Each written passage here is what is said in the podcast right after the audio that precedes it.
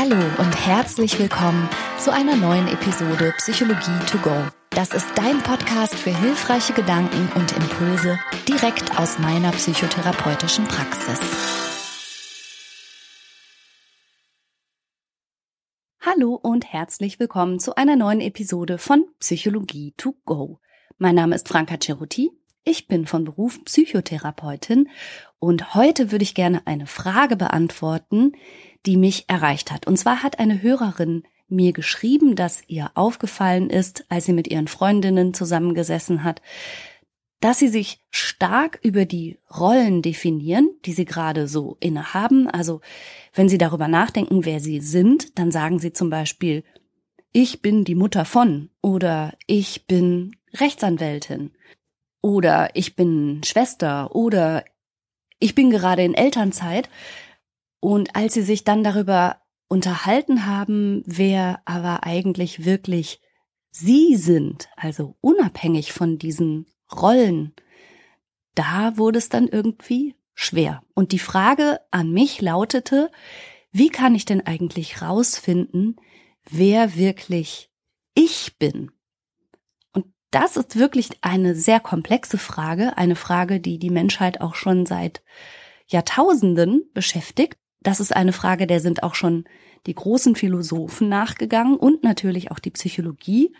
Und gerne würde ich in der heutigen Episode ein paar Gedanken dazu zusammentragen und am Ende auch drei hilfreiche Fragen mitgeben, die du als Hörerin oder Hörer dir stellen kannst, um dahinter zu kommen, wer du eigentlich bist.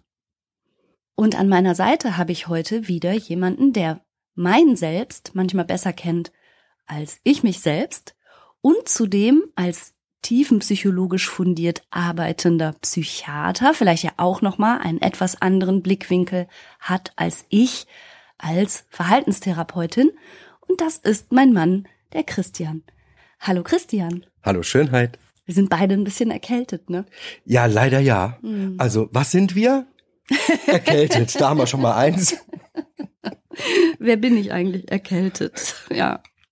Du hast mir so ein Dessertschälchen voller Honig mitgebracht. Ja, der gute Manuka-Honig. Hm, da werde ich jetzt, wenn der Arzt mir das empfiehlt, werde ich jetzt hier ein Dessertschälchen Honig derweil auslöffeln. Da können wir schon mal mit dem Gerücht aufräumen, ich hätte was gegen Naturheilkunde. Habe ich nicht. Nö. Wenn ich den Arzt frage, was tue ich gegen meine Erkältung? Mhm. Gibt's Honig. Okay. Die Frage ist, wer bin ich eigentlich wirklich? Und wie würdest du dich denn dieser Frage nähern? Ich muss daran denken, dass ich schon so mit Eintritt in die Pubertät ganz viel über sowas nachdenken musste mhm. und mich auch mit Freunden ganz viel darüber ausgetauscht hatte. Da hatte ich Glück. Und tatsächlicherweise bis zum heutigen Tag sind immer mehr Möglichkeiten dazugekommen, wie man sich dieser Frage nähern kann. Und ich verrate es jetzt schon mal ganz abschließend gibt's, finde ich, keine gute Theorie, kein gutes Modell, was das abschließend erklärt. Aber ich kann es zeitlich ein bisschen einsortieren. Was mich total fasziniert hat, war der Film mit Jim Carrey, Die Maske. Kannst mhm. du dich an den erinnern? Ja, klar. Und in dem Film gibt's einen Autor oder Wissenschaftler, ich weiß nicht mehr genau, und der erzählt etwas über die Masken, die wir tragen und dass wir uns in verschiedenen Situationen verschieden verhalten mhm. und immer verschiedene Masken aufsetzen. Und meine damals erste Idee war, ich bin, was hinter allen Masken gleich bleibt. Ja. Also so eine Art mh, hm, Gesicht von der Schaufensterpuppe sozusagen, also mit Ausprägung der Nase oder der Farbe, die die Puppe hat und so weiter. Mhm. Das, was immer gleich bleibt, egal wohin sie sich richtet und egal welche Maske sie aufzieht, das ist dann, was von mir übrig bleibt. Das bin ich.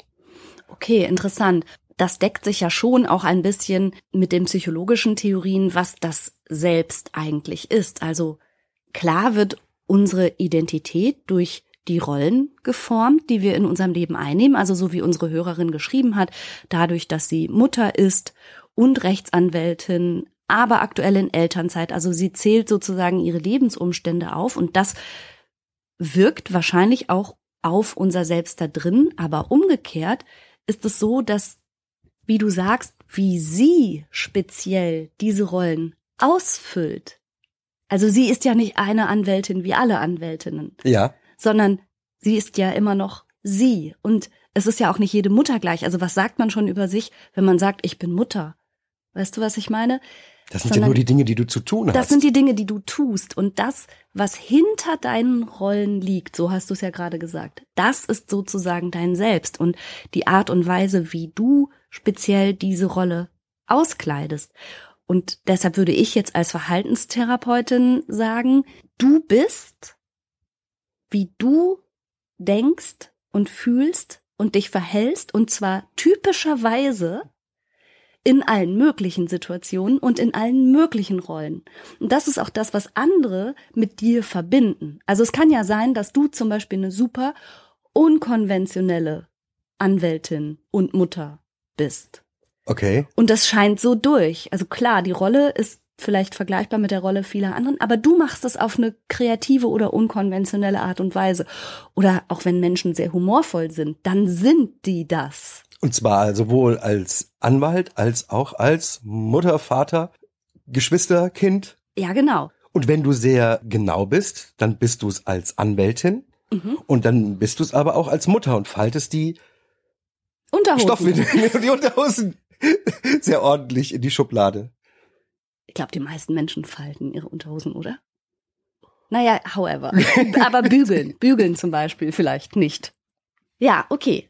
Also Carl Rogers zum Beispiel, der ist ein sehr einflussreicher humanistischer Psychologe gewesen. Der hat das selbst definiert als ein organisiertes und fließendes, also insofern schon auch nicht starres, sondern flexibles Konzept, aber doch in sich konsistent. Und er hat auch nochmal hervorgehoben, dass die Werte, die eine Person vertritt, auch eine große Rolle spielen. Was bedeutet das? Was könnten jetzt solche Werte sein? Naja, wenn einer meiner Werte zum Beispiel ist Autarkie oder Autonomie, mhm. dann werde ich wahrscheinlich in allen möglichen Rollen, die ich innehabe, dennoch nicht verbergen können oder wollen, dass ich gerne selbst entscheide, eigenständig arbeite, ah, okay. nicht gerne habe, wenn mir jemand anders Ansagen macht. Wahrscheinlich suche ich mir auch Rollen, entsprechend diesem Wert. Also wenn ich so ein autarker Typ bin, werde ich dafür sorgen, dass ich nicht unbedingt ganz viele Rollen inne habe oder ganz viele Erwartungen an mich gestellt werden, die mit Unterordnung zu tun haben und dass mir andere sagen, was ich tue. Also es, es geht so in beide Richtungen.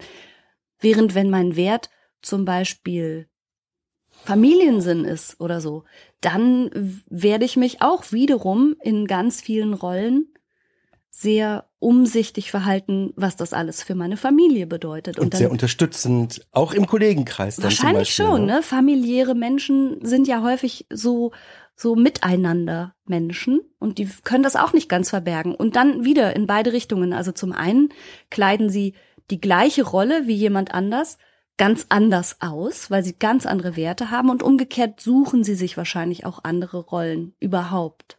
Also wäre eine Erklärung, ein Zugang zu wer bin ich? Die Antwort, die Summe meiner Werte. Kann man das so sagen?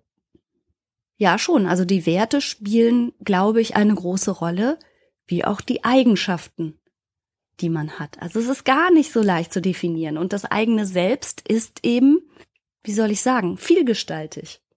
Und dynamisch. Genau. Ich sag immer so ein waberndes, glibberiges, sich ständig veränderndes Konstrukt, das wir natürlich in unserer Welt immer versuchen müssen, in irgendwelche Schubladen zu pressen, wobei sich ständig Schwierigkeiten ergeben, weil das nicht gut funktioniert. Und man kriegt so ein waberiges, dynamisches Selbst nicht gut in Schubladen. Genau, also das Selbst umfasst sozusagen alles, wie wir die Welt sehen und bewerten und wie wir darauf reagieren, emotional und auch was wir denken. Also das ist sozusagen unser Kern, unsere innere Erfahrung. Was wir denken und wie wir es denken, ne? Mhm, das auch, mhm. genau.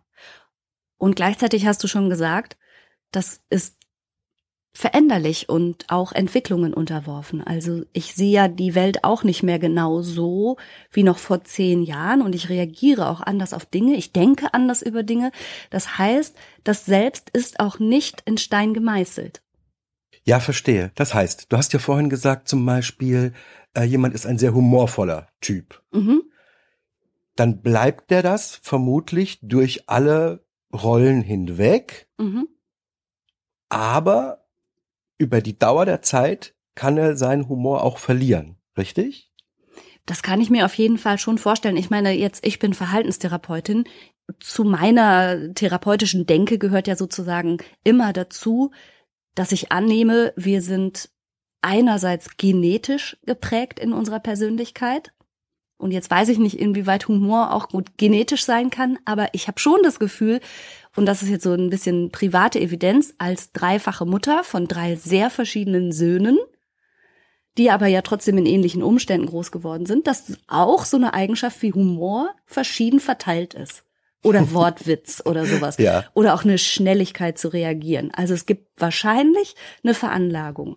Und dann wird das im Rahmen der Lerngeschichte entweder ein bisschen weiter entwickelt und geschärft und baut sich aus als Eigenschaft oder halt nicht.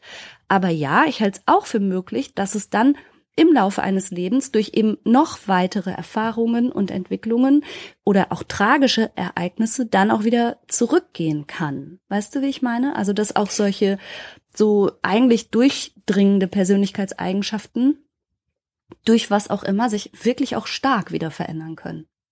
Das bedeutet, man kann auch jemand anders werden. Wenn es immer heißt, Menschen verändern sich nicht. Das stimmt nicht, ne? Menschen verändern sich, Mhm. Ja. aber langsam. Oder durch ein Hardcore-Ereignis. Ja. Aber weißt du, daran, da, da muss ich auch denken, manchmal hört man ja so, es ist alles schon in dir. Und dann In, in Potentia, in, das ist, ja, in Potentia ist alles in dir. So wie kann Spuren von Nüssen enthalten. Alles kann theoretisch Spuren von Nüssen enthalten. Ja, aber ich finde, das stimmt halt nicht so ganz, weil das von so einer Denke ausgeht, es ist in dir und du musst es nur freilegen. Also das wahre Selbst ist bereits in dir, wie so ein fester Kern und du musst es nur noch entblättern. Und das glaube ich halt nicht. Das glaube ich auch nicht. Also ich glaube halt, es ist viel mehr auch eine Art Entscheidung, wie und wohin du dich entwickeln willst. Ich glaube, dass das selbst auch zu einem großen Teil gemacht wird. Und das machen manche Menschen total bewusst, ja. indem sie sich wirklich aktiv für Werte entscheiden und indem sie aktiv Ziele entwickeln und indem sie sehr reflektiert über ihr Denken und ihre Gefühlswelt und ihr Verhalten nachdenken und entscheiden, wie will ich denn sein? Und andere Menschen überlassen es halt mehr oder weniger dem Zufall und dem Schicksal, sie zu formen und halten das für gesetzt. Also ich erlebe das nicht selten in der Therapie, dass Leute zwar kommen mit einem gewissen Leidensdruck und auch so wie sie sind, sich nicht gut fühlen aufgrund irgendeiner Symptomatik und gleichzeitig häufig gar nicht wirklich daran glauben, dass sie sich verändern können, weil sie wirklich glauben, ich bin halt eher so der schüchterne Typ oder ich bin ebenso negativ, weil sie sich schon lange so kennen. Aber ich halte das für sehr veränderbar und ich glaube, dass jeder eine große Kraft hat, sich zu dem selbst zu entwickeln, das man sein möchte. Wenn das Selbst, zu dem ich mich entwickeln möchte, allerdings von meinen Grundvoraussetzungen, mit denen ich auf die Welt gekommen bin, oder meine frühkindliche Entwicklung mir nahegelegt haben, wenn das da weit von entfernt ist, ist es schwierig. Also umso weiter das von meinem jetzigen, schon festgefahrenen Status weg ist, umso schwieriger ist es, mich dahin zu entwickeln. Das muss man fairerweise sagen. Das stimmt. Also vielleicht könnte man auch sagen, das Selbst ist das, was du hättest sein können, wenn nicht so viel dazwischen gekommen wäre. Und es dir nicht so schwer gemacht worden wäre. aber also- das Selbst ist ja das, was, was du im Moment aber jetzt auch bist. Ne? Ja, aber genau. es existieren in Potentia verschiedene Versionen auch davon. Ja, ja, in vielen Paralleluniversen könnte ich natürlich auch ganz, ganz anders sein. Nur weil du gerade gesagt hast, manchmal ist das, wie man sein will, schwieriger zu erreichen oder so. So habe ich dich verstanden. Ja, So. also nehmen wir mal an, man kann mit der Anlage, sehr humorvoll zu sein, mehr oder weniger geboren werden. Mhm. Und du wirst jetzt mit der Anlage, weniger humorvoll zu sein, geboren. Ja. Dann kannst du dich entscheiden, ein humorvoller Mensch zu werden. Mhm. Irgendwann, wenn du sozusagen geistig reif genug dafür bist. Ja.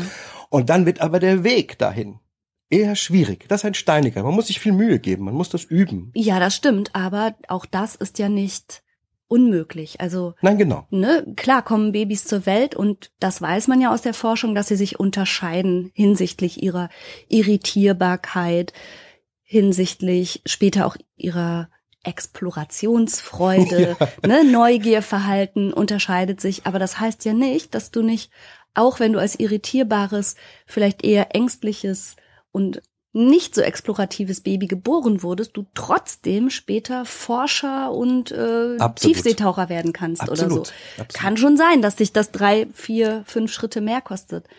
Aber ich glaube deshalb so stark an die Veränderungsfähigkeit von Menschen, weil ich finde, dass ich mich vor allen Dingen selber so sehr stark verändert habe in eine Richtung, in die ich halt wollte. Und das ist nicht unbedingt das, wie ich war oder auch wie ich von außen wahrgenommen wurde, was man mir so gegeben hätte oder was angeboren war, sondern das war wirklich eine bewusste Entscheidung, wie ich sein will.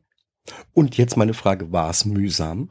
Das war mühsam. Ich habe gestern, musste ich da noch so stark drüber nachdenken, ich habe doch mit der Maike Luhmann telefoniert, die ist Professorin und inzwischen Dekanin an der Uni Bochum, wo ich auch studiert habe. Deshalb Ja. bin ich da gedanklich noch mal sehr drin gewesen und sie ist vor allen Dingen diejenige, die jetzt an der Uni für Methodenlehre zuständig ist. Methodenlehre ist diese ganze Abteilung Statistik, Okay, Mathe, formale. wissenschaftliches Arbeiten und so. Ja. Und das war damals, also bei einem ihrer Vorgänger, mit dem ich es ja zu tun hatte, mein Kryptonit. Und jetzt erinnere ich mich wirklich, das war eine so schwere Zeit für mich und ich war, ich war ängstlich, ich war schüchtern und zurückhaltend und dann hat tatsächlich einer der Vorgänger von der Frau Professor Luhmann damals zu mir gesagt, als ich mich geäußert habe, was mir schon mega schwer gefallen ist und nur mit dunkelrotem Gesicht und Schweißrändern unter den Armen überhaupt ging, dass ich was gesagt habe,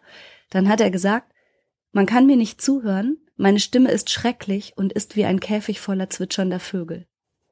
Und Das erwartet man nicht an einem psychologischen.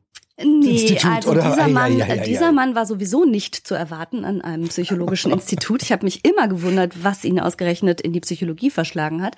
Aber das war offensichtlich, wie ich zumindest auf ihn gewirkt habe.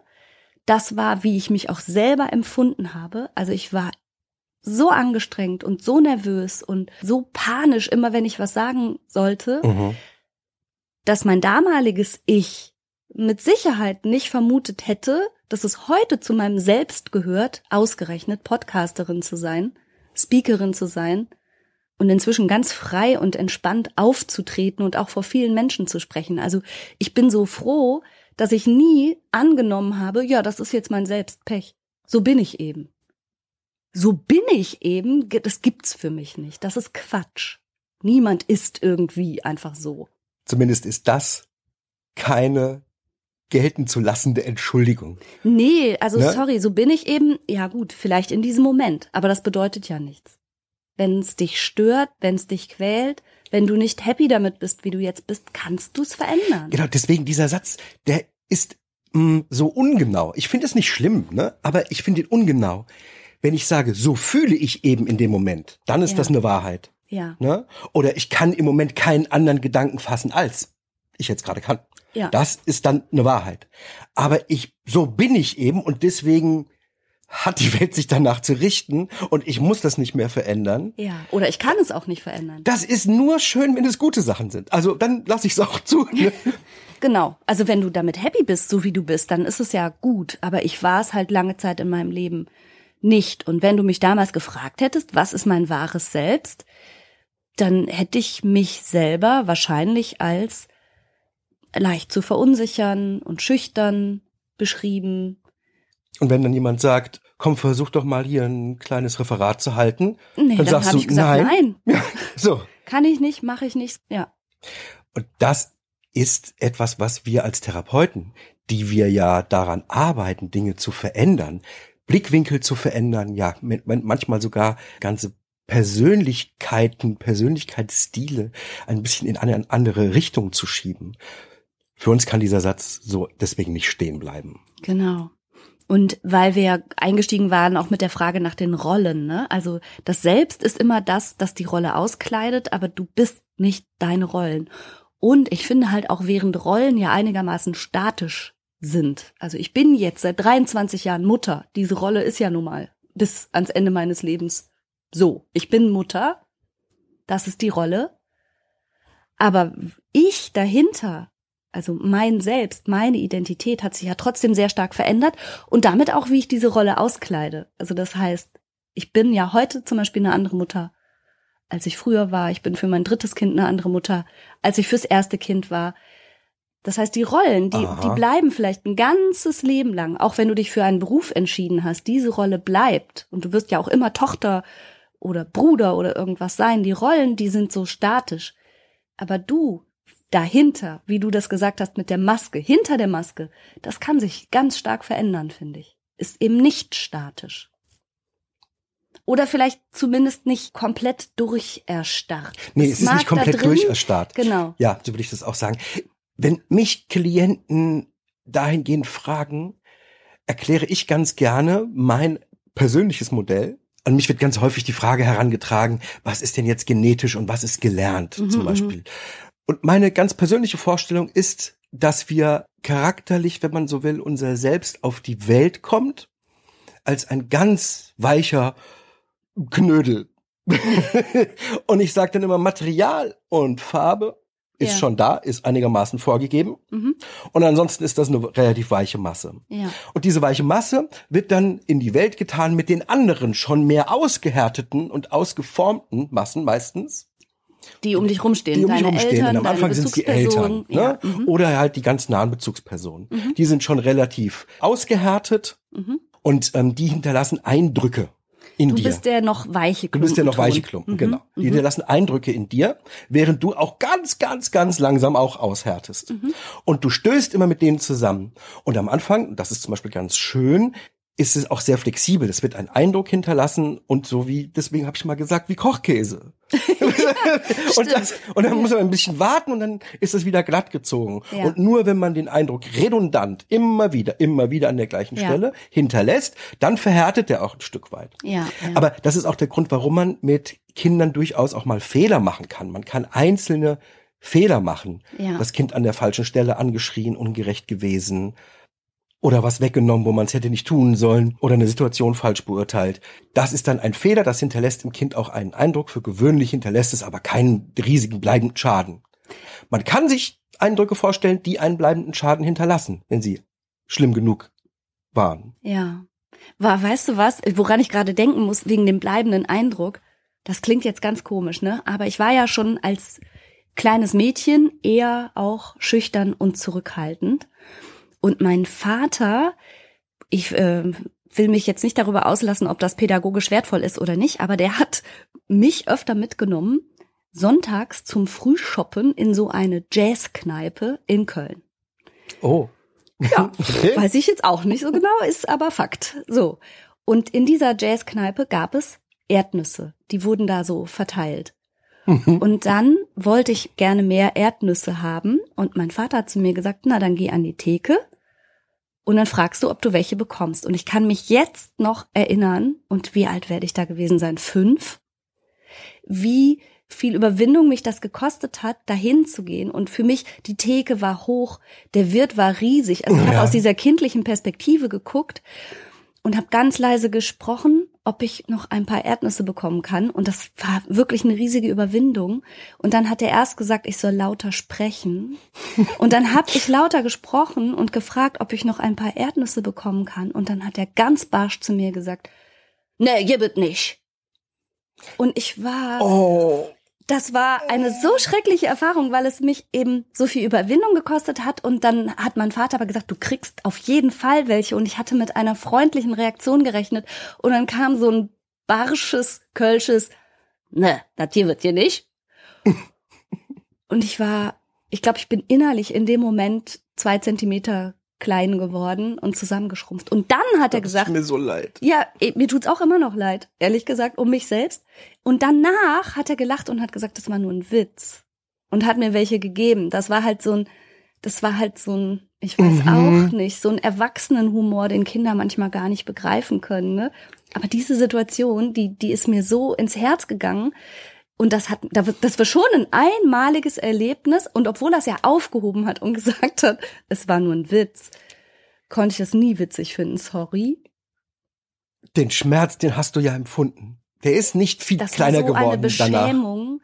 Also ich habe mich Ja. wirklich Oh, ganz doll geschämt und mich unverschämt gefühlt und die Überwindung, die ich aufgebraucht hatte, das überhaupt zu fragen. Also es war wirklich ein ganz eindrucksvolles Erlebnis in meinem Leben und hat mich schon sehr geprägt. Das hast du mir noch nie erzählt. Ja, kannst du mal sehen. Oh man.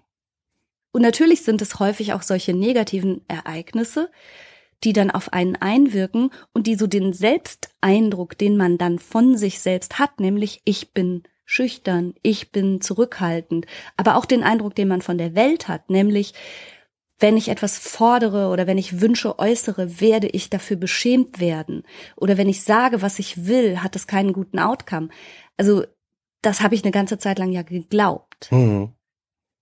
Also mein Eindruck von mir selbst, mein Eindruck von der Umwelt und meinem Umfeld und der Welt, der war schon in einer gewissen Weise, fühlte sich das an wie die Wahrheit und wie einigermaßen fest. Und das braucht, finde ich, ganz viel Innenschau und Reflexion, um dahinter zu kommen. Vielleicht habe ich mich da selber zu sehr darauf eingelassen, das für die Wahrheit zu halten und mich selber dadurch auf ein Selbst festgelegt, das gar nicht sein muss.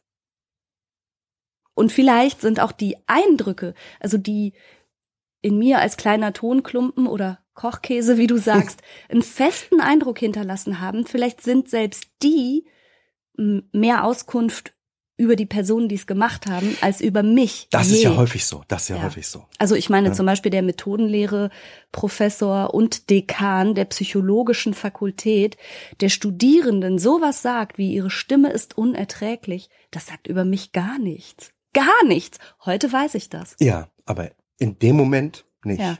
Also wenn Vogel, dann da. Es ist wirklich spannend, wenn ich deine Geschichte jetzt noch ein Stück weit so einbette in mein Modell Mhm.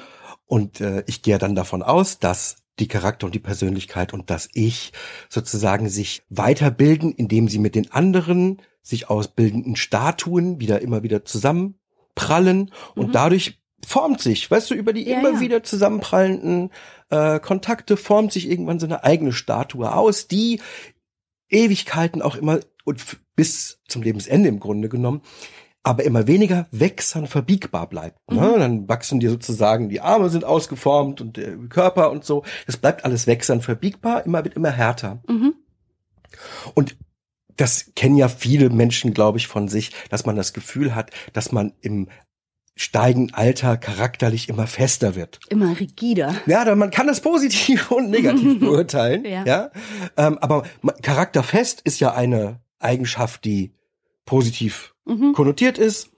Und es kann aber auch bedeuten, dass es eben rigide ist und dass man unflexibel ist und nicht mehr gut auf Sachen reagieren kann. Und in dem Zusammenhang kennen wir ja auch als Diagnose eine dauernde Persönlichkeitsveränderung nach Trauma. Ja. Ne? Mhm. Und da ist jetzt meine Vorstellung davon, eine Statue stößt zusammen mit etwas Furchtbarem Mhm. und dann bricht der Arm. Und Und dann das- sieht die ja, Statue ganz anders aus das danach. Stimmt. Ähm, und hat sich tatsächlicherweise, da hat sich richtig was verändert. Ja. Eine Statue, die ist ja 3D, die kannst du drehen. Mhm. Und je nachdem, von wo man guckt, sieht diese Statue natürlich ganz anders aus. Weißt du, wie ich meine? Naja, das ist wieder vielleicht das mit den Masken oder den Rollen. Also je nachdem, wo und wie man dich gerade antrifft, haben andere Menschen vielleicht auch einen anderen anderes. Eindruck Ja, von absolut. dir. Aber das Absolut. bist alles du. Ja, genau. Mhm. Und jetzt noch was. Ich kann auch mich drehen. Ich kann auch ein bisschen entscheiden, was ich zeige. Das ist das, was gerade Ja. von mir gefordert ist. Mhm. Ne? Weil ich verschiedene Seiten habe. Ich habe sogar einen Sockel. Und wenn ich nicht will, dass du irgendetwas von mir siehst, dann zeige ich dir den Sockel von unten. Und dann kriegst du gar nicht viel mit. Das ist aber nicht so höflich. Nein. Du kannst mich mal am Sockel lecken. Also es ist ja auch nur eine Modellvorstellung. Ja. Ne? Und die Dinge, die Seiten, die ich dir zeigen kann, das sind ja sowas wie meine hm, verschiedenen Anteile. Mhm. Und das ist ja auch eine Idee, wie man sich der Frage nähern kann, wer bin ich? Mhm. Ja, die Anteile oder wie auch immer man das jetzt je nach psychologischer Herkunft sozusagen nennen möchte, die verschiedenen Modi, die man so inne hat, das ist ja auch ein Hinweis auf diese uralte psychologische Idee von der Pluralität der Psyche. Also, dass wir eben nicht aus einem Guss sind und in alle Richtungen gleich, sondern dass wir eher sowas sind wie ein interessant zusammengesetztes Mosaik Ja, aus verschiedenen Teilchen. ja, Und mal ist mehr das eine sichtbar und mal ist mehr das andere sichtbar. Und das ist ja was, was wir therapeutisch aber auch zum einen bearbeiten und häufig sowas sagen wie du bist nicht der Anteil, den du gerade fühlst oder du bist nicht der Anteil, der jetzt gerade sehr dominant ist. Du bist auch nicht der kindliche Modus oder der Erwachsenenmodus, sondern du bist die Gesamtheit aus all dem. Du bist mehr als all das. Also, dass, mit, dass ich das mit den Anteilen richtig verstehe. Es gibt so einen Anteil in mir, der ist so ein bisschen kindlich und so ein kindlicher und dann vielleicht sogar verstockt. Mhm. Oder so ein kindlich glücklicher Anteil, das habe ich auch in mir. Happy Child, genau. Ja. ja. Was, was noch zum Beispiel? Na, es gibt da noch den äh, einen Anteil, der dich vielleicht beschützen will vor negativen Emotionen. Und dann gibt es den Erwachsenenanteil. Äh, viele Leute fühlen in sich auch einen Antreiberanteil. Und Ja, letztlich ja, ja, ja, ja. Oh. Ne? Also letztlich, wenn du jetzt, es kommt drauf an, wo du guckst, ne? Wenn du jetzt zum Beispiel dir Jeffrey Young anguckst, das ist ähm, einer der Begründer der Schematherapie, der hat ein ganz großes Modusmodell mit ganz, ganz vielen möglichen Anteilen, die du in dir haben und spüren kannst und die werden auch in der Schematherapie so adressiert.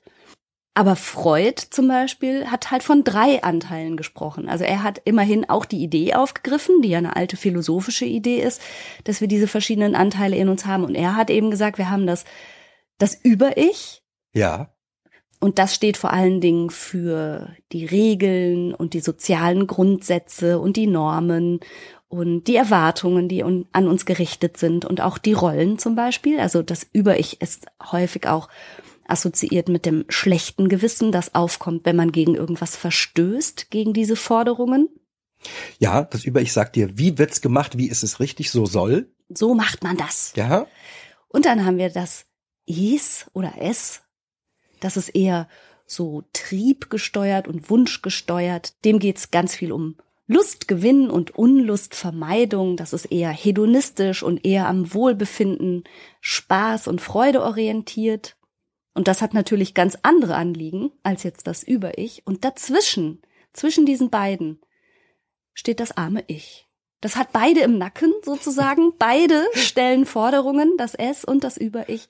Und das Ich muss es irgendwie ausbalancieren. Und das ist ja schon so die, die erste Idee, die man jetzt heutzutage in der Schematherapie eben zum Beispiel sehr stark noch ausdifferenziert hat. Ne? Was wir Ja, so für genau. Ja, innere, ja. für innere verschiedenste Forderungen, aber auch Wünsche eigentlich haben.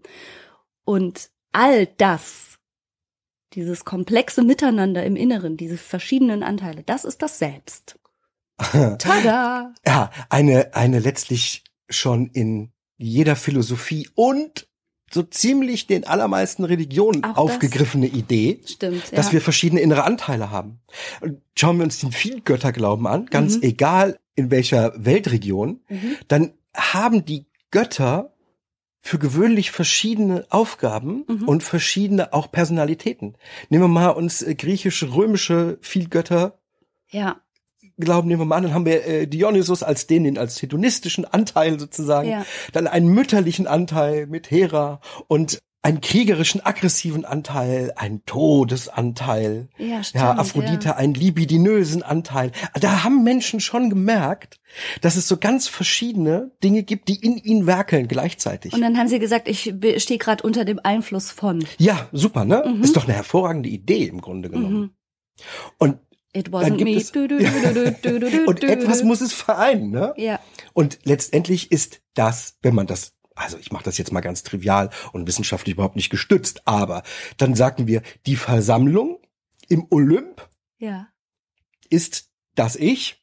Und einer muss aber noch nach draußen bringen, Zeus, der entscheidet sozusagen letztendlich, yeah. wie es gemacht wird. Und dann wird er manchmal äh, betrogen und etwas wird von hinten hinter seinem Rücken gemacht, wo er gar keinen richtigen Einfluss drauf hat. Ja. So sind viele Geschichten aufgebaut. Und das spiegelt doch sehr gut wider, wie Menschen sich gefühlt haben und wie sie sich versucht haben zu erklären, warum man verschiedenste Dinge denkt und dann wiederum auch anders handelt. Ja, das, aber das ist ja, glaube ich, äh, nicht nur wie Menschen sich gefühlt haben in der griechischen Antike, sondern das ist doch bis heute so, Absolut. dass Menschen sagen, warum? Ja. Ich denke das eine, aber ich mache das andere. Oder ich nehme mir dieses vor, weil ich es wichtig und richtig finde und dann mal fünf Minuten später das Gegenteil. Jetzt haben wir heutzutage schlaue Worte. Wir sagen dann, es ist kognitive Dissonanz. Ja, ja. aber ich so kann viel, auch sagen, das war Bacchus in mir. so viel haben sich die Gehirne ja noch nicht verändert. Ja. Ja. Und das Christentum oder theoretisch monotheistische Religionen haben dann eher freudianisch, ne, eingeteilt in Himmel, mhm. alles gut, Hölle, alles böse. Und dazwischen steht der Mensch, wie er ist. Mhm. Zwischen den beiden eingequetscht und entscheide dich richtig. Mhm. Ja? Und äh, es ist offensichtlich schwierig. Es ist offensichtlich schwierig. Ja. Immer. Und es gibt immer Konflikte. Aber es geht jetzt vielleicht ein bisschen weg von der Frage meiner Hörerin, was bin ich denn außer Mutter und Anwältin? Was bin denn eigentlich wirklich ich? Wir haben jetzt Ausflüge gemacht in die griechische Antike und ins Christentum. Okay.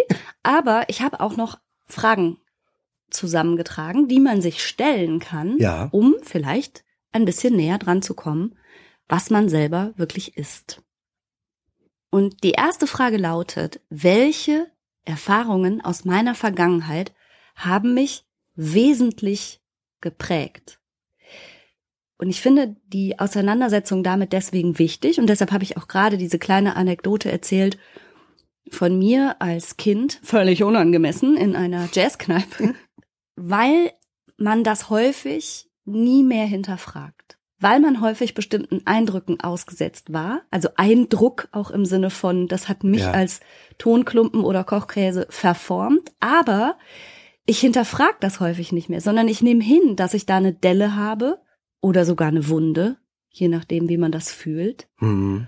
Und ich hinterfrage nicht mehr, wie war die Situation, wer hat da was getan und warum. Und möchte ich eigentlich, dass das jetzt für mich einen bleibenden Eindruck hinterlässt? Das heißt, es gab vielleicht prägende Erfahrungen in deinem Leben, aber du hinterfragst vielleicht nie wieder, haben diese Ereignisse sozusagen das Recht, dich jetzt bis an dein Lebensende zu prägen? Also, weißt du, ich war ein schüchternes Mädchen und der Wirt blafft mich an und erzeugt eine kleine Out-of-Body-Experience bei einem fünfjährigen Mädchen, das sich gerade mal überwunden hat, nicht so schüchtern zu sein. Hätte ich nie wieder über diese Situation nachgedacht, dann wäre es ja vielleicht dabei stehen geblieben. Weißt du, wie ich ah, meine? Ah, okay, ja. Also das heißt, über prägende Ereignisse nachzudenken aus der Vergangenheit ist wichtig, aber vor allen Dingen mit dem Hintergedanken, will ich das so stehen lassen? Also kann ich die neu bewerten? Ja. Ja. Das ist die beste Chance, diese Delle wieder rauszukriegen in irgendeiner Form. Genau. Ja. Ganz einfach wird das übrigens auch nicht passieren, ne? Denn dieses Gefühl, was bei dir entstanden ist, ist ja, ja mit, mit Gedanken schlecht zu greifen. Man muss das sicherlich häufiger machen und dann zum Beispiel im Gespräch eine andere Erfahrung, ein anderes Gefühl dagegen setzen. Ja, wobei, also ja, ich gebe dir recht. Ich glaube aber, meiner Erfahrung nach haben die meisten erwachsenen Menschen irgendwelche Erinnerungen, wo zum Beispiel sie bis heute so eine heiße Scham durchfließt, oh wenn Gott, sie nur ja, drüber nachdenken. Oh, ja. Genau. Und überhaupt diese Situationen, die sind uns innerlich so unangenehm. Es ist wie, als würdest du auf einen Nerv packen mhm. und dann machst du es halt nicht mehr, weil es so unangenehm ist. Aber natürlich als Therapeutin kann ich nur ermuntern, genau da mal hinzugucken und auch mal wirklich vielleicht zum Beispiel mit jemandem darüber zu reden und Scham ist eine so verhaltensleitende Emotion, und viele Leute möchten da nie wieder drüber nachdenken und gehen große Umwege in ihrem Inneren, um an diese Punkte nicht zu stoßen. Und ich möchte halt empfehlen, genau diese Punkte sozusagen aufzusuchen und die als heutiger erwachsener Mensch auch nochmal anzugucken und sich zu fragen, okay, wenn das nicht passiert wäre oder ich die und die Erfahrung nicht gemacht hätte, Wer hätte ich dann sein können? Ah, okay. Es hätte doch sein können, dass ich damals mir ein Herz fasse, frage den Wirt nach Erdnüssen und er reagiert super freundlich, lächelnd und sagt, ja sicher, und gibt mir eine Handvoll. Weißt du? Und das sind ja häufig mal so kleine Momente und jetzt ist es in meinem Leben halt anders gelaufen. Darf mich das definieren? Darf das mein Selbst so verändern? Also, du lädst ein, dass man sich mal besonders prägende Erinnerungen vornimmt mhm. und guckt, ob die was zur eigenen Persönlichkeitsentwicklung, zum eigenen Selbst beigetragen haben und schaut, ob man die nochmal neu bewerten kann. Genau, also im Grunde das Gegenteil von, äh, tja, dumm gelaufen und jetzt bin ich halt so. Ja. Sondern zu gucken, warum bin ich eigentlich so und möchte ich das? Verstehe. Ganz spannend übrigens, dass die prägenden Lebensereignisse nicht unbedingt mit großen Lebensereignissen zusammenhängen. Auch, aber ja. nicht nur. Nee, ich, ich muss gerade überlegen, ich habe eine Fluchtgeschichte, ne? Mhm. Bin ja in der DDR geboren und aufgewachsen und Gott sei Dank mit meinen Eltern über die ungarische Grenze geflohen. Mhm. Mit, naja, zumindest einer gewissen Dramatik. Ja, ja so. kann man wohl. Aber ich fühle nicht, dass das ein für meine Persönlichkeit einschneidendes Erlebnis gewesen ist. Für meine weitere Entwicklung und so weiter ganz bestimmt. Aber in meiner Seele hat das, glaube ich, keinen tiefen Druck, keinen Eindruck hinterlassen. Interessant. Andere Dinge, zum Beispiel diese heiße Scham, ja. die du erwähnt hast, da habe ich Erinnerungen und da war ich viel kleiner. Ja. Äh, die ja. Ja, die interessant, ja. ne? Ja. Das heißt, es muss kein formal großes Ereignis gewesen sein. Ja was deine Persönlichkeit geprägt hat und dein Selbst vielleicht ein bisschen verbogen hat. Genau. Interessant, ja. Kann, ne? Aber kann, muss kann. nicht. Ja. ja, okay. Ich habe noch eine Frage. Die lautet, wie würde ich mein Leben gestalten, wenn ich keine Angst vor dem Urteil anderer hätte? Wir alle und wir haben übers Über-Ich ja auch schon gesprochen, aber natürlich gibt es auch gesellschaftliche Erwartungen, familiäre Erwartungen, partnerschaftliche Erwartungen, Erwartungen an deine Rolle als Frau, als Mutter, als Vater. Also es gibt ja eine Menge Erwartungen, denen wir versuchen zu gerecht zu werden, jeweils vor dem Hintergrund der Befürchtung, sonst finden andere das doof. Kannst du mir was sagen, was du anders machen würdest, wenn du keine Angst vom Urteil anderer hättest? Hm, also ich finde ehrlich gesagt, dass ganz vieles von dem, was ich mache, ich ja nur deshalb mache, weil ich das Urteil anderer nicht mehr wichtig nehme. Also zum Beispiel einen Podcast zu machen, ein Buch zu schreiben, irgendwas zu machen, wo, wo, womit du eine Öffentlichkeit erreichst, bedeutet automatisch, dass dich Leute, ob du willst oder nicht, gefragt oder ungefragt, mit Bewertungen überziehen. Immer. Und wenn du das nicht abkannst, sondern da ganz viel Wert drauf legst, da machst du halt nix. Bewertung hat wahnsinnig viel Macht über die meisten Menschen. Und wenn man da keinen Weg findet, zu sagen, I do it anyway, läuft man, finde ich, Gefahr, dass man an den eigenen Wünschen und Zielen, aber auch an der eigenen Selbstentfaltung vorbeiläuft vor lauter Angst, jemand anders könnte es aber blöd finden. Die Wahrheit ist, dass immer irgendwer dich blöd findet, sowieso. Also einfach auf jeden Fall. Ja, ist so. Ne? Ja, ist so. Und ich kalkuliere das ein. Was mir dabei mal sehr geholfen hat, war, dass ich, das habe ich auch schon mal in einem anderen Podcast erzählt, Bücher, die ich richtig super finde, die für mich lebensverändernd waren, die ich großartig finde, wenn ich da mir Rezensionen durchlese, dann sehe ich einfach, dass das für mich ein lebensverändernd kluges Buch ist, ganz toll. Aber ungefähr fünf Prozent aller Menschen sagen, ich habe was anderes erwartet, ein Stern. Und dann denke ich mir, okay, okay, so ist das. Fünf Prozent aller Menschen finden dieses Buch Kacke, was mir ganz viel bedeutet. Und umgekehrt gibt es hochgejubelte Literatur, wo ich persönlich denke, Meh. Meh. Ja, so. Und so ist das. Und das heißt, nach wessen Urteil kann ich mich denn richten? Soll ich mich richten? Muss ich das überhaupt? Was bedeutet denn dann die Bewertung anderer Menschen? Wenn ich das zu sehr leitend werden lasse, dann werde ich vielleicht nie das Ich und das Selbst, das ich sein möchte. Also weder da drinnen, in mir drinnen, weil ich es gar nicht probiere, noch nach außen hin, weil ich es nicht zeige. Also ganz zusammenfassend komme ich der Frage, wer ich selber bin, natürlich noch mehr auf die Spur, wenn ich die Bewertung anderer subtrahiere. Was mhm. bleibt also von mir, den, von den Dingen, die ich will und wie ich denke, wenn die anderen damit nichts zu tun haben? Also es ist ja sowieso nicht möglich, es allen recht zu machen. Und deshalb denke ich, mach's halt dann dir recht.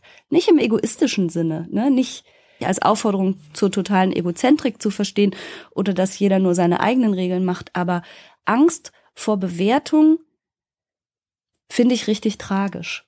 Ich glaube, nicht nur was kreative Tätigkeiten angeht oder Output ist die Welt schon um viele Meisterwerke gebracht worden, weil jeweils die Künstler, Autorinnen und so weiter sich nicht trauen, sondern wirklich einfach auch was die freie Selbstentfaltung angeht. Viele Menschen trauen sich nicht zu sein, wer sie sind und wie sie sind. Also für mich geht es dabei auch ein Stück weit darum, wie viel Erlaubnis gebe ich realen und auch nur vorgestellten anderen Menschen über mein Leben, über meine Entscheidung, über mein Sein. Wie laut, wie leise, wie schrill, wie unkonventionell, wie mutig, wie erlaube ich mir selber Dinge zu tun. Also die Frage, wer bin ich, hat ja sehr viel damit zu tun, was tue ich. Du hast es am Anfang ja schon gesagt, in welchen Rollen bin ich drin, ne? Mhm. Oder wie werde ich auch von anderen gesehen? Und wie reagieren andere auf mich, je nachdem, was ich tue. Und da ist es natürlich total hilfreich, sich selbst anzunähern mit dieser Frage und dann mehr das zu machen, was man selber ist und will. Genau. Du hast von drei Fragen gesprochen. Ja, die letzte Frage, die ich hilfreich finde, ist, wenn man wissen möchte, wer man selbst wirklich ist, dass man mal darauf schaut, in welchen Momenten man sich richtig lebendig fühlt und so verbunden und im Einklang mit sich selbst. Was sind das bei dir für Momente? ich habe sofort ja? ein Ja. Nacht, Finnland, See, ich schaue in die Sterne. Ja. Bei mir hat das interessant häufig auch mit körperlichen Reizen zu tun, Hitze, Kälte, Wasser. Ich denke an Schnorcheln, ich denke an Unterwasser. Überhaupt denke ich viel an Wasser. Okay. Und Natur. Ja, interessant. Also mich kannst du stundenlang durch den Wald stapfen lassen, Pilze suchen.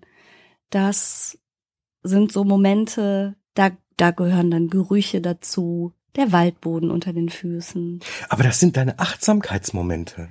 Naja, genau das sind die Momente, in denen ich am meisten im Hier und Jetzt bin, am meisten mit mir verbunden, am meisten im Einklang mit mir selber und mich ganz ungestört und frei fühle und so, als wäre ich dafür gemacht. Dann ist das durchaus eben ein wichtiger Teil deiner Identität, deines Selbst. Du bist die Gummistiefel, Halbfinnen, mhm. die durch den Wald stapft und Pilze sucht mhm. in so einer kuscheligen Wolljacke. Ach, egal was. da lege ich ja nicht so Wert drauf. genau. Hauptsache nicht so kalt. Ja, genau. Genau. Und Bommelmütze. Auch das. Genau. Sowas zum Beispiel. Also in welchen Momenten fühlst du dich am meisten mit dir selber verbunden? Das bist vielleicht du. Aber auch, wofür begeisterst du dich?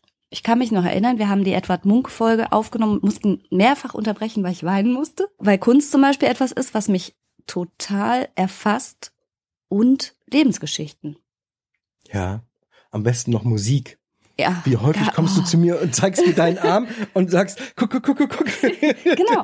Gänsehaut ja. die Musik gerade gemacht hat. Genau, also was erfasst dich? Was begeistert dich? Wie verbringst du, wenn du ein freies Wochenende hast, deine Zeit. Und damit meine ich jetzt natürlich nicht am Handy rauf und runter scrollen, sondern worin gehst du auf? Was gibt dir Energie? Oder auch wofür bezahlst du Geld, um es zu genießen?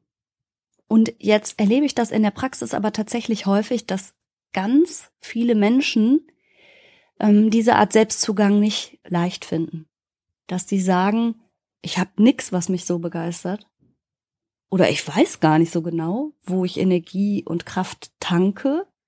Und ich fühle mich eigentlich nie richtig mit mir verbunden. Da bin ich natürlich gespannt, was du dann machst und fragst.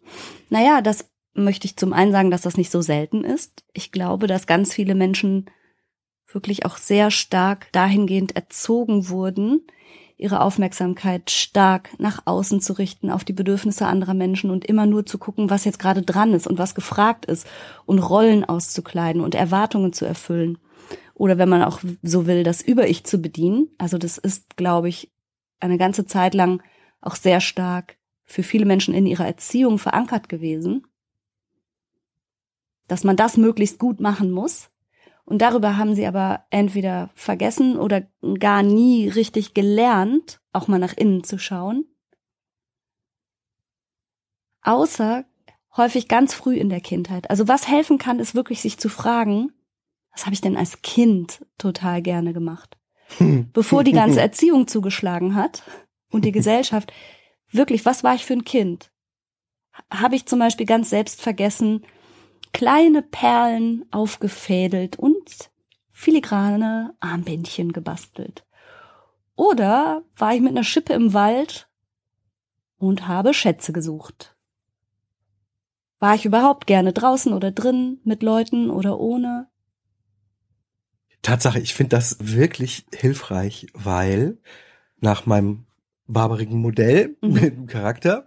Ähm, in vielen das Kochkäsemodell. Das Kochkäsemodell. Also für Wikipedia-Einträge, die sicherlich demnächst erstellt werden, möchte ich gerne, dass da steht Christian Weiß, Erfinder des Kochkäsemodells der Seele.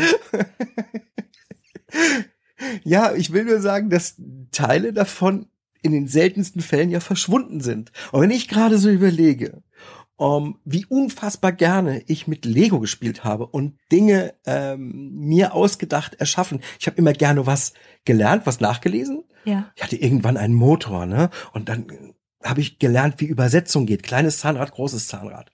Und das Prinzip habe ich gelernt und dann habe ich selber erforscht und gebaut. Das war, das habe ich geliebt. Und das nächste, also wenn ich so will, also wenn man so will, eine Mischung zwischen Lernen mhm und selber erforschen, dann ist das tatsächlich etwas, was ich heute genauso gerne noch machen würde. Ich würde mich gerne die meiste Zeit des Tages damit beschäftigen. Ich würde gerne was lernen und Mit das dann Zahnrädern? weiter. Nee, das, das müssen nicht Zahnräder sein. Das ist ganz egal, was es ist. Ich will auch was bauen, mache ich auch immer noch gerne. Ja, stimmt, ja. Also ich würde gerne lernen, wie was geht, so den Anstups und dann, und dann es selber weiterentwickeln. weiterentwickeln. Ja, genau. Und das ist deshalb für viele Menschen ein guter Zugang, sich zu fragen, wofür konnte ich mich als Kind so richtig begeistern? Sau gut, ja, gefällt mir. Und manchmal ist es auch für Menschen leichter, anstatt zu beantworten, worin gehe ich auf, womit fühle ich mich wohl, wann bin ich im Einklang mit mir selbst. Wenn sie das nicht gut spüren, können sie häufig leichter spüren, was mag ich absolut nicht? Wann fühle ich mich total unwohl und warum? Und was trägt dazu bei? Also quasi über das Gegenteil. Also könnte dann das Gegenteil gut für mich sein. Weißt du, wie ich meine? Ja, okay. Muss nicht sein, kann aber sein. Also, du hast jetzt drei wichtige Fragen aufgeworfen, was ich mich fragen kann, um mir selber etwas näher zu kommen. Einmal, welche Ereignisse in der Vergangenheit haben mich geprägt? Und wer wäre ich jetzt, wenn das alles gut gegangen wäre? Was würde ich tun, wenn ich keine Angst vor dem Urteil anderer hätte? Und was begeistert mich wirklich und wann fühle ich mich am lebendigsten? In welchen Momenten bin ich also im meisten Einklang mit mir selbst? Mhm. Und wenn ich die Fragen ganz gut beantworten kann, dann komme ich dem, was denn ich bin, in Anführungszeichen Wirklichkeit schon mehr auf die Spur. Genau, beziehungsweise dem, was ich in Wirklichkeit sein möchte oder was in Wirklichkeit in mir schlummert, aber ich kann es entwickeln. Mhm. Mhm. Okay, super. Also haben wir jetzt insgesamt eine ganze Menge Möglichkeiten schon mal aufgetan, um zu erklären und sich der Frage zu nähern, wer bin ich? Das Fazit ist also demnach, man, wir sind alle ein Kochkäse mit Entwicklungspotenzial. und mit verschiedenen Seiten oder Anteilen, Ja. ne, die wir manchmal zeigen können, ganz bewusst, oder die gesehen werden, je nachdem von wo jemand guckt. Genau, aber jedenfalls ist die Aussage, tja, bin halt wie ich bin, so nicht ganz wahr und auch nicht in Stein gemeißelt. Genau. Ich bin höchstens im Moment gerade so, wie ich bin. Mal sehen, wie es noch wird. Genau. Guck mal, ich habe derweil wirklich fast die ganze Schale Honig ausgelöffelt. Ich find's richtig gut. Hm. Gut. Danke fürs Zuhören, danke für deine Zeit und danke für dein Interesse. Und wenn du magst, hören wir uns in der nächsten Woche wieder. Oder Anteile von dir. Tschüss. Tschüss.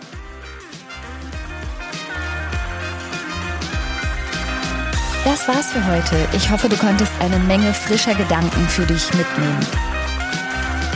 Mehr davon gibt's auch auf meiner Seite www.franca-ceruti.de